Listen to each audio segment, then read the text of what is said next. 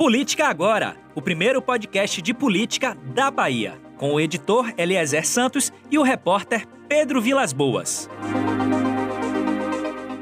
Olá, seja muito bem-vindo a mais um podcast e a nossa conversa hoje é sobre política e economia.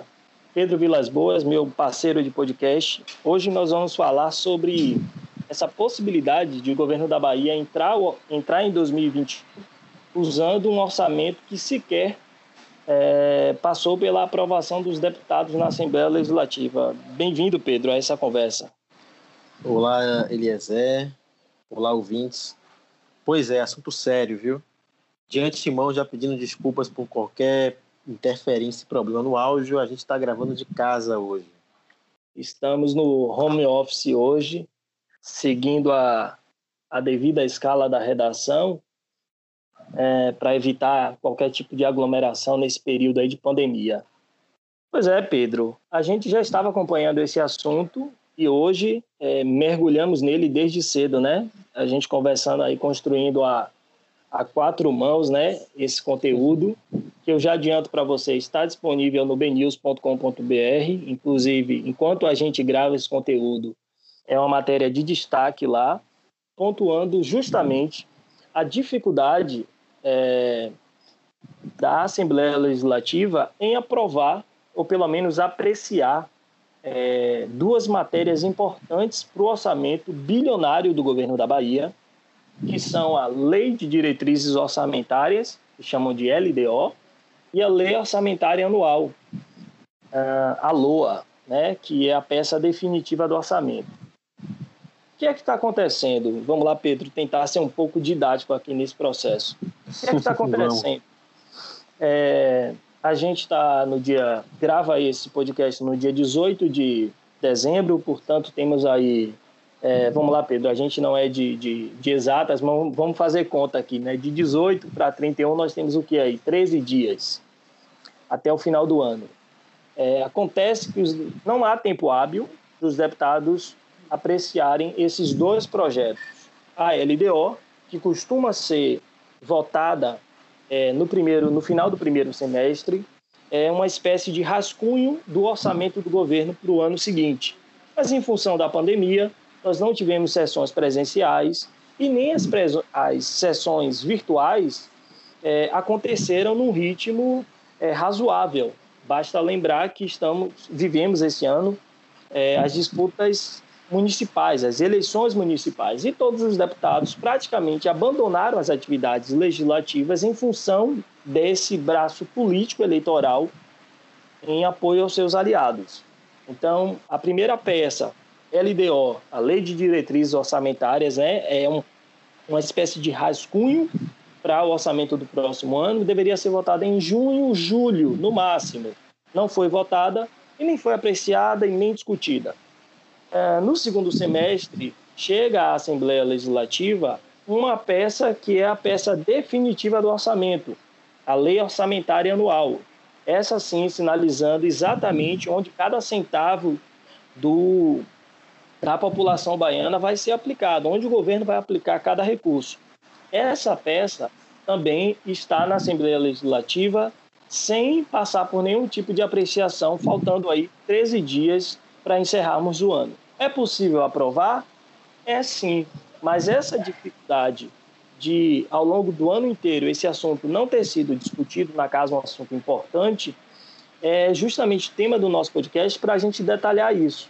Pedro, é, você conversou com o líder de governo, Rosenberg Pinto, é, e tem aí um, um cenário real de como o governo, inclusive, trabalha nessa reta final. O que é que ele te disse? Qual é o cenário que ele apresenta? Isso, conversei com o deputado estadual Rosenberg Pinto, do PT, ele é o líder do governo Rui Costa na Assembleia Legislativa da Bahia, ele representa o governo Rui. Ele disse que espera é, começar a votar é, o primeiro turno da LDO, que, como ele já bem disse, é o rascunho do orçamento final, em 23 deste mês, né, em 23 de dezembro. Portanto, terça-feira da próxima semana. Isso o primeiro turno. Ainda tem que votar o segundo turno. E ele admitiu que acha difícil conseguir um acordo para votar também a LOA, que é a Lei Orçamentária Anual, aí sim o orçamento de fato previsto para 2021, ainda esse ano. Muito porque, não por serem dois assuntos importantíssimos e com muitos detalhes que devem ser discutidos pelos deputados, muito pelo contrário, quando eles querem fazer acordo, eles fazem, não é esse o critério, não é, não é relevância social, é política. E nesse, nesta situação não é diferente.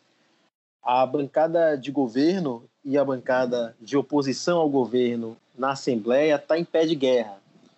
É, depois das eleições municipais, a bancada de oposição aproveitou a oportunidade para ficar alfinetando muito o governo, porque o resultado no Estado foi ruim para Rui Costa e positivo para Semineto, que é o líder desse grupo. Semineto, prefeito de Salvador, e é também o presidente nacional do DEM, que tem pretensões no Estado em 2022. Só que aí, na, nesta semana, em uma sessão remota, e que votava alguns dos projetos que estão engarrafando a pauta para, enfim, votar o orçamento, o áudio do deputado Rosenberg, dele que eu conversei hoje, o líder de governo, vazou na sessão durante a audiência remota e ele falou fazendo o jogo da oposição. Isso imediatamente foi interpretado pelo aliado Nelson Leal do PP, que é presidente da casa, como uma crítica a ele, ele rebateu dizendo que não fazia o jogo, aí Rosenberg se justificou dizendo que se referia à oposição que a oposição jogava, fazia esse jogo e que eles não podiam entrar nessa. Aí a oposição, claro, é, é, aproveitou essa oportunidade para inflamar a situação e postergar ainda mais a, as votações. Sandro Regis, do DEM, que é o líder desse grupo, está fazendo de tudo para trancar a pauta, para engarrafar, para demorar ainda mais a votação.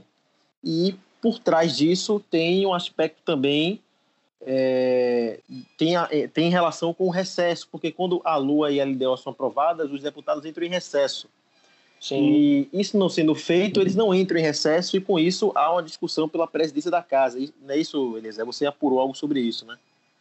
Exato. É, é um, era um aspecto que, como nós estávamos falando de economia, nós não estávamos é, fazendo esse link, né? E na política, nada, nenhum movimento é aleatório, né? Tudo é pensado, tudo tem um objetivo. É, e eu conversava com uma das fontes da Assembleia que me alertava para isso. Olha, o presidente Nelson Leal ainda não desistiu daquela ideia de ser reeleito ou pelo menos emplacar um sucessor na casa. Só um parêntese aqui: Nelson Leal é, selou um acordo com o governador Rui Costa em 2019 é, no início de, no final de 2019, início de 2020, para que ele presidisse a casa por dois anos e o próximo presidente fosse Adolfo Menezes do PSD. Mas nesse biênio, é, Nelson Leal parece ter mudado de ideia e quer continuar como presidente. Para isso, ele precisa superar uma, um impedimento interno da casa e que não que não autoriza a reeleição de presidente. É, e nesse sentido, é, ele está fazendo manobras para tentar, inclusive, colocar um, um, um, projeto, uma emenda na Constituição para derrubar esse impedimento e tentar ser presidente mais uma vez. Esse movimento já se enfraqueceu nas últimas semanas, então ele trabalha agora com a possibilidade de emplacar um sucessor, um amigo, alguém que, que com quem ele consiga ter um trânsito melhor. Dito isto e fechando esse parêntese, é, a eleição para presidente da Assembleia ocorre no próximo ano, no mês de fevereiro. E é, se os deputados conseguirem aprovar os projetos, é, talvez por acordo, por algum tipo de entendimento, ainda este ano, eles vão para o recesso. E eles só retornam em fevereiro. Então, esse período de janeiro em recesso é visto por Nelson Leal e por alguns é, dos seus aliados como um período ruim para articular com os demais deputados, porque cada um vai para sua fazenda, para sua casa de praia e perde aquela interlocução mais aproximada, né?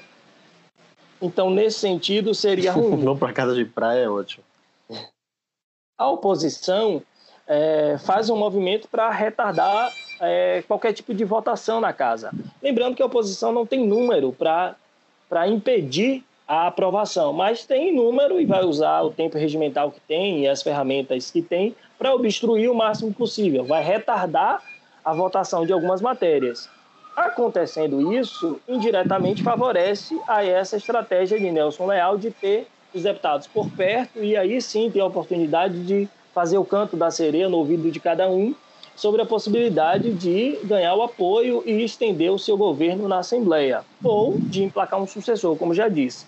Então, nesse sentido, há também um olhar político por trás dessa vagareza em aprovar um projeto tão importante que envolve a cifra de quase 50 bilhões de reais para serem é, executados no próximo ano em saúde, educação. Nós estamos falando de coisas básicas, elementares para o governo e para a população baiana.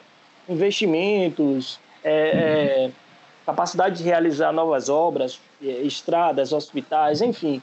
É, esse aspecto importante, fundamental, né, prioritário, é, parece que, em certa medida, perde o protagonismo nesse jogo político que parece ser muito rasteiro é, e não considera um aspecto de suma importância que é o orçamento. Nós estamos falando aqui, Pedro, e, e você, inclusive, detalhou esse material na matéria que construímos. Nós estamos falando de um orçamento, de uma previsão orçamentária de 48 bilhões e 300 milhões de reais. É, você tem aí uma fatia de 30 bilhões uh, destinados para a área social, né, o que representa 62,2% do orçamento, e você tem aí recursos divididos para a saúde, num percentual de 15,6%, para a educação 13,1%, é, segurança pública é, 10,2%. Então, é, o detalhe, é, talvez, o detalhe dessa nossa conversa hoje, Pedro, passa também é, pela fragilidade das comissões, é, as comissões temáticas da casa. O que é que acontece? Todo projeto que chega na Assembleia, ele precisa ir para uma comissão correlata, né? Que aquele tema tem algum tipo de relação.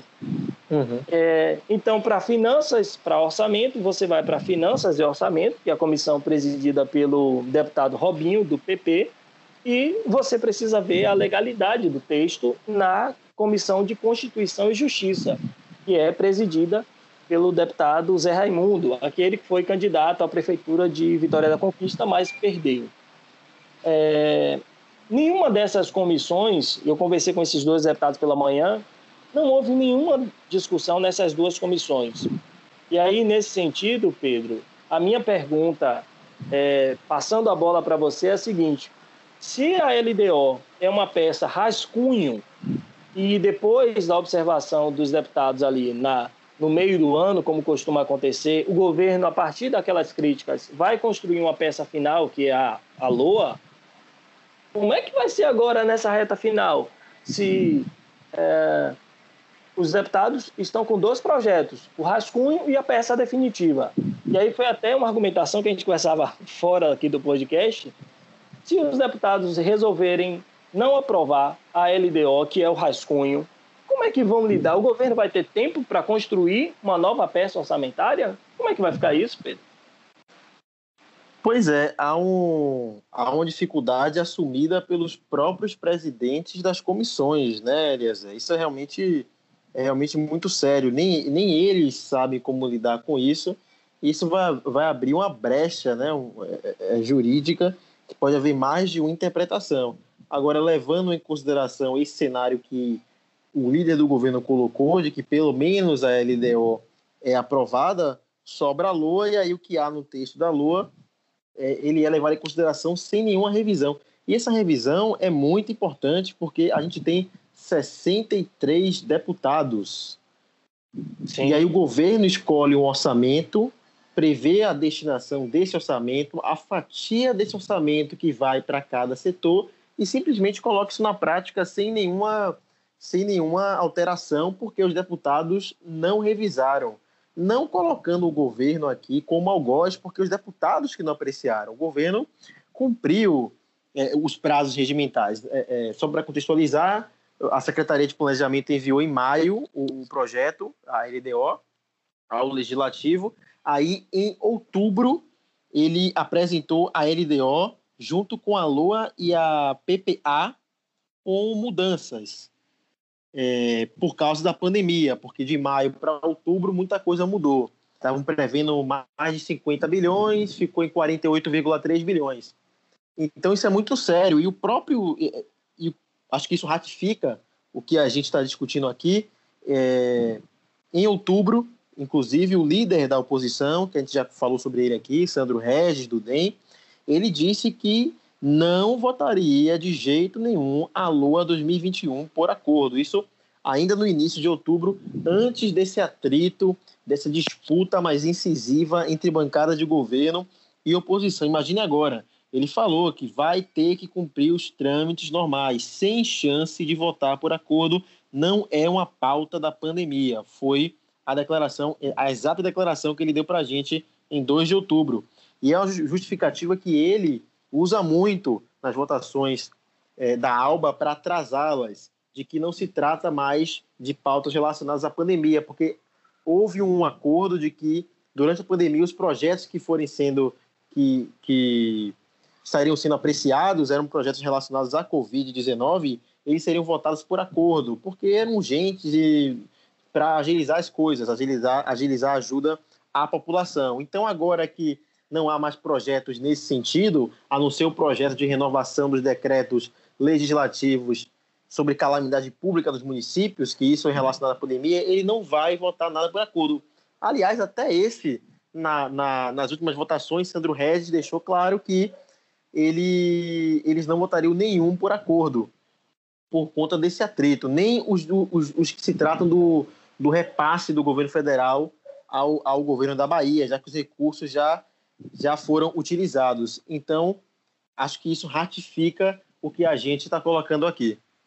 E só um detalhe: quando a gente fala de votação por acordo, só para explicar um pouco, a oposição tem um número que não consegue, é, é a minoria, né? o nome já diz, não consegue é, decidir nada. É, o, a base do governo tem número suficiente para aprovar qualquer matéria que quiser, mas precisa seguir os ritos legais.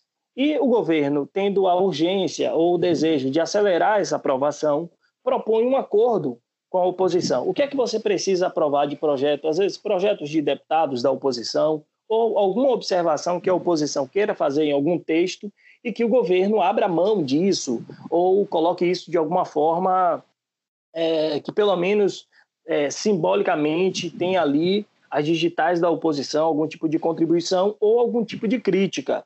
Então, a, o acordo se dá nesse sentido. Se eu sei que eu não posso vencer a disputa, então eu é, é, facilito o caminho do governo, mas ele também precisa atender às minhas prerrogativas. É do, do, do jogo político negociar espaço e tempo.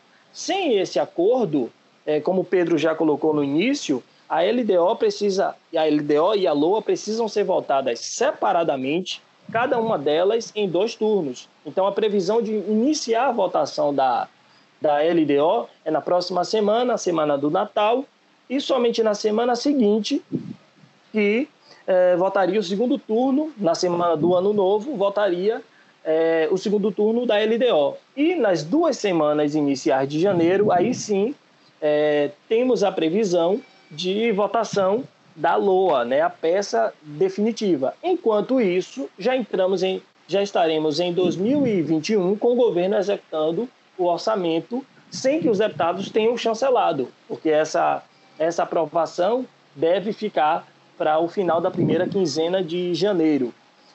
É, Pedro, uma outra é, observação importante é, quando você fala da, da oposição é, de onde é que saiu, e aí eu, eu preciso fazer essa observação para quem nos escuta, no ano passado, em 2000 e 2019, eu cobri a Assembleia, eu estava como setorista da Assembleia, é, então tinha estava muito mais presente no dia a dia, acompanhando as coisas, e hoje quem faz esse trabalho é, mais especializado é Pedro Vilas Boas, com quem eu converso agora, e é, a gente, pelo pouco tempo que você tem, você começou esse ano, um ano de pandemia, então é, experimentou, é, é não pôde é, gozar tão bem desse, dessa, desse posto em função da pandemia. Mas desse trabalho tão assim... bonito que é conversar com os deputados, né? tão gratificante. Isso contém ironia, tá, pessoal? É, o que, que acontece? É uma casa que tem um ritmo mais lento, é muito diferente da Câmara Municipal de Salvador, que tem uma agitação ali no plenário. É, então, o que, que acontece? É, a gente, quando o, o, a casa tem uma morosidade, assim como foi em 2019, começou 2020, mas quando terminaram as eleições municipais, parece que a bancada de oposição votou renovada, Pedro. O que, que aconteceu assim nas urnas para os oposicionistas voltarem assim tão frenéticos? É, é, Sandro Regis assim tão incisivo, dizendo que não vai fazer acordo.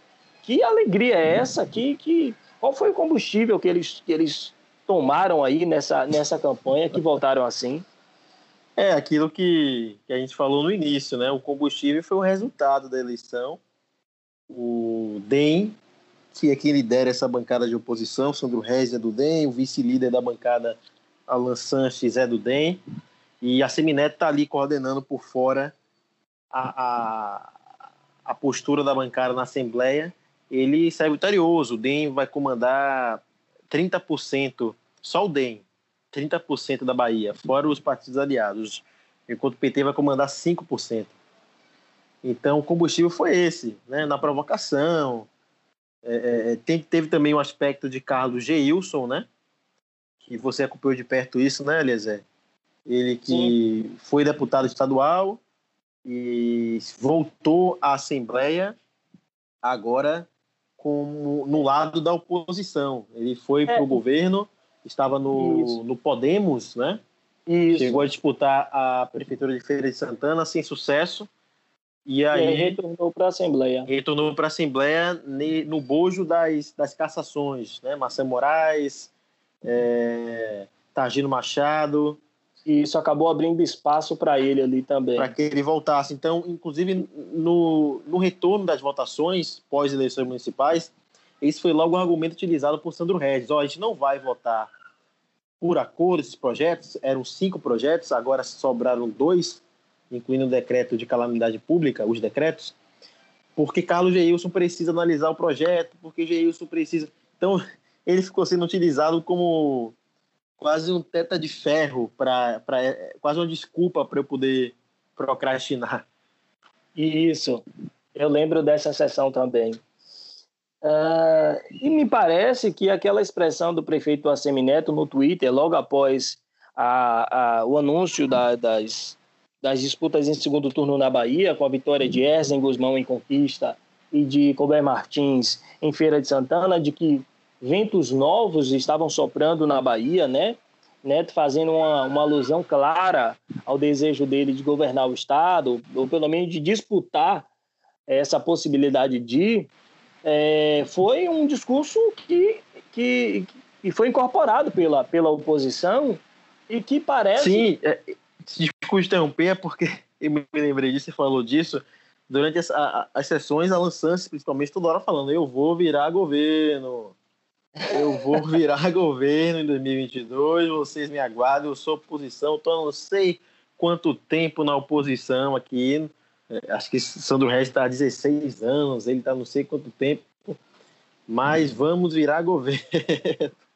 Pois é, parece que esse discurso inflamou a oposição e, na prática, é, é óbvio que os números é, são frios e não tem chance alguma para a oposição virar o jogo na Assembleia nessas matérias que nós estamos falando.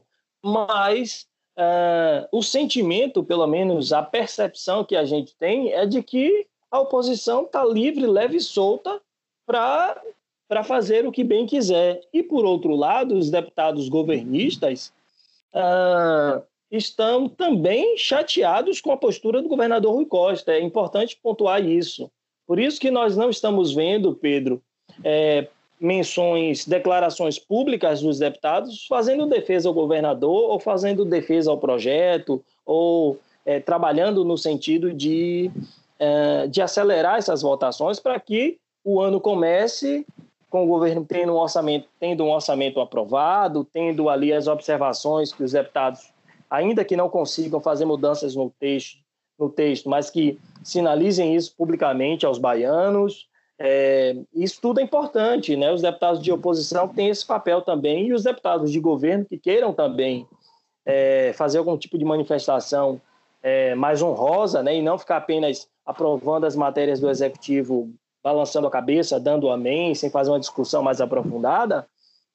É, pelo menos isso é, a gente gostaria de ver até o final do ano, né? Um, um, debate, até porque nós estamos falando de 48 bilhões de reais dos baianos, de todos os baianos. O valor que está sendo administrado por esse governo. Mas não é um dinheiro do governo, é um dinheiro que está sendo administrado, é um dinheiro público.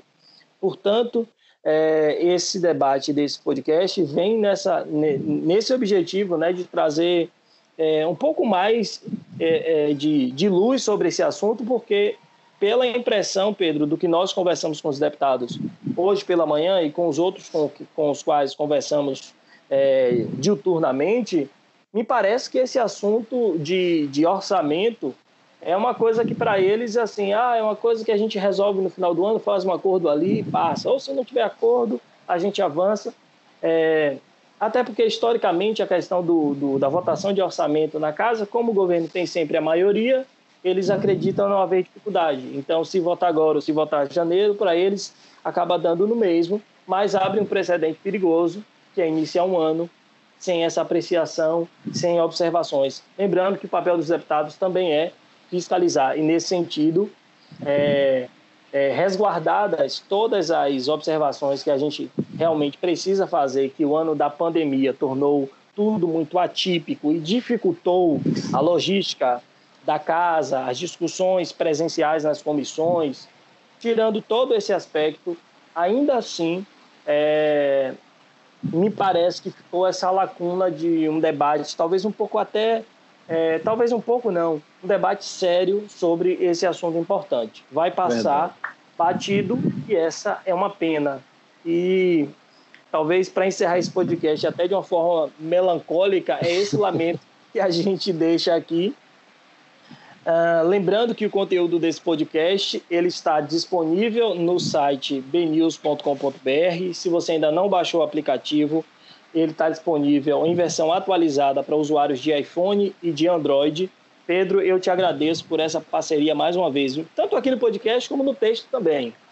Isso aí. Valeu, Eliezer. Valeu, ouvintes. Vão ler.